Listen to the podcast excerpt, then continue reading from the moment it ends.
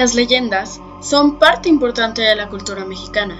Cada estado cuenta con su respectiva leyenda, las cuales cuentan la historia de personas u objetos que han pasado por un suceso paranormal. En estas fechas de celebración, en las que recordamos a nuestros muertos, sería bueno conocer alguna de nuestras leyendas potosinas, como lo es la leyenda de la Maltos. Cuenta la leyenda que en una casa colonial, la cual era usada para prácticas de sectas religiosas y hechicería, vivía una mujer conocida como la Maltos, de la cual se rumoreaba que practicaba la brujería, espiritismo y magia negra. A pesar de esto, logró obtener el mando como inquisidora, dándole tanto poder que bastaba con acusar de algún delito cualquiera para hundirlo. El solo escuchar el nombre de la Maltos infundía terror entre los habitantes de San Luis, pues ésta se dedicaba a interrogar a los reos con crueldad y torturas, además de sacrificar a sus víctimas. La gente decía que la Maltos había hecho un pacto con el diablo, razón por la cual le había conseguido tanto poder. Incluyendo los políticos preferían tener una amistad con ella que algún conflicto. No fue hasta que decidió sacrificar a dos personas de una familia muy influyente que el alto mando inquisidor dio orden de arrestarla. Acorralada en su habitación por el jefe de policía acompañado de dos subalternos, la Mantos decidió entregarse humildemente. Ha llegado la hora de perder. No puedo resistirme, aunque mis poderes otorgados por dioses me den el poder de destruirlos en este mismo instante. Debo obedecer y entregarme hasta ustedes. Pero, ¿me cumplirían un último favor? Al ver la tranquilidad de la mujer, se mostraron asombrados y el jefe de policía decidió hablar. No es culpa nuestra, nosotros solo obedecemos órdenes y aunque en estos momentos quisiera no ser yo el que ejecute la orden, me ha tocado presentarla ante la justicia para que cumpla su sentencia. No teman, que mi venganza no caerá en ustedes, pero han de arrepentirse mil veces aquel que sea causante de mi mal.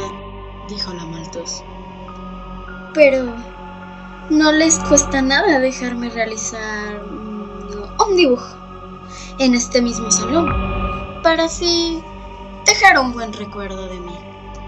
Los hombres vieron cómo la mujer trazó, tan solo usando su dedo índice de la mano derecha, una gran carroza que era jalada por dos gigantescos grifos.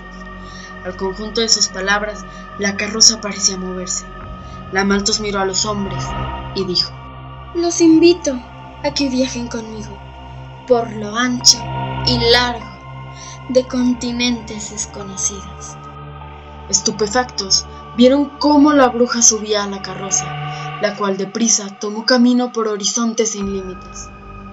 A pesar de que los hombres contaron su versión miles de veces, nadie les creyó y de la Maltos no se supo nada, dejando de ella solo el temor de que algún día vuelva para tomar venganza contra el pueblo potosino.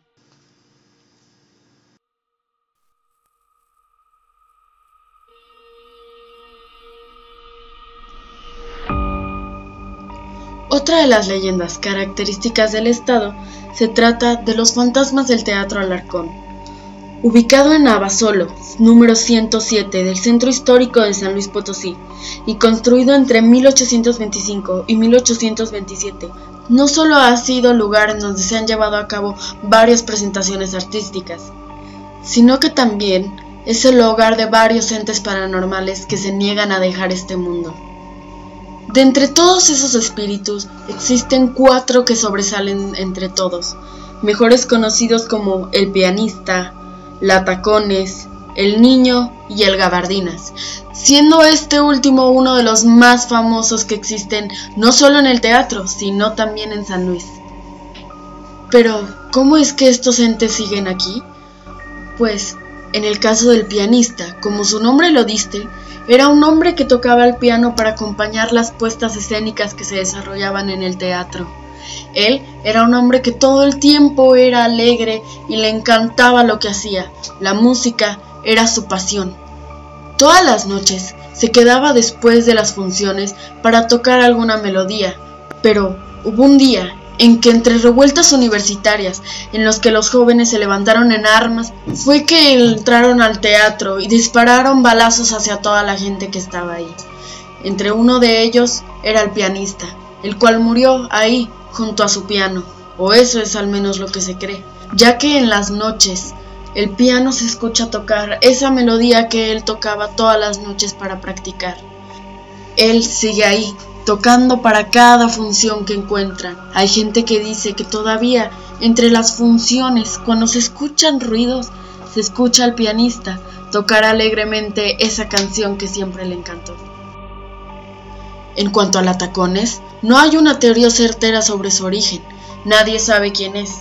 Solo se conoce que viste de blanco, razón por la que algunos la conocen como la novia. Se dice que en el pasillo por donde está el baño de mujeres se escuchan sus tacones, todo el tiempo caminando en un mismo ritmo.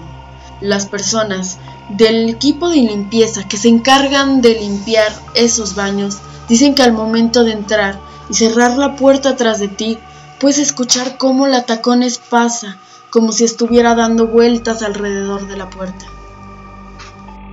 En cuanto al niño, tampoco se sabe de un origen certero y tampoco se sabe si se trataba de un niño o en realidad de una niña.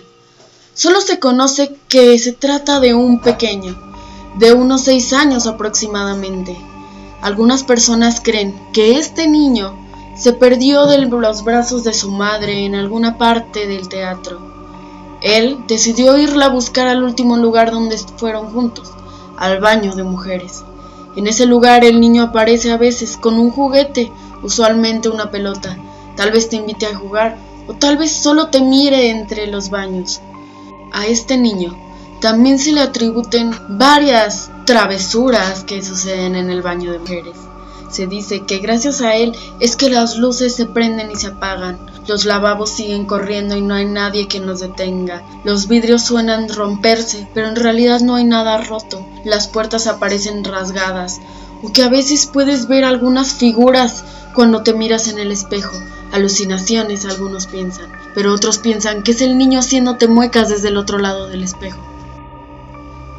Por último terminamos con el más famoso, el Gabardinas, aquel fantasma del que el origen tiene más sentido y es más conocido, el único que quedó ahí toda la vida, el que incluso antes del teatro estuvo ahí.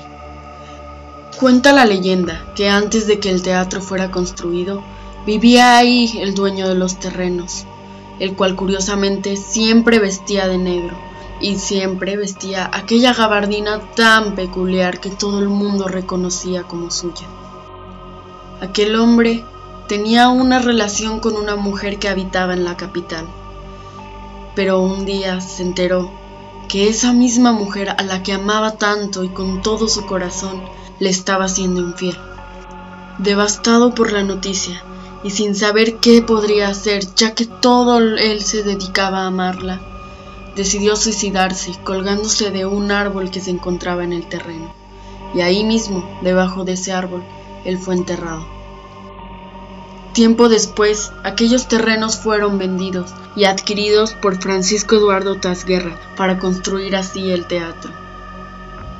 Se dice que el escenario se colocó justamente en el punto donde el hombre de la gabardina negra fue enterrado, y que debajo del escenario hay una pequeña cruz de tierra en el piso con una cruz de madera en el centro.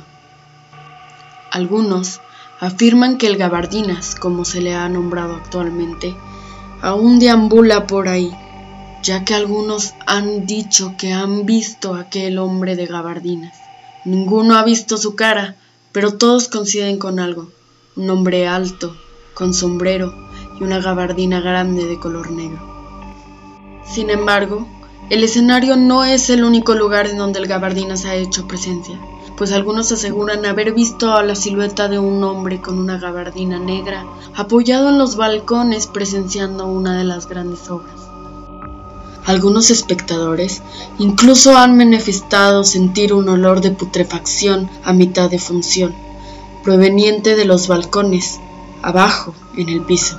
Sin embargo, ya se ha revisado varias veces el piso, por cuestiones de salubridad, claro, y no se ha encontrado nada, ni moho, ni agua estancada, ni nada por el estilo, solo ese misterioso olor que solo ocurre en ciertas ocasiones.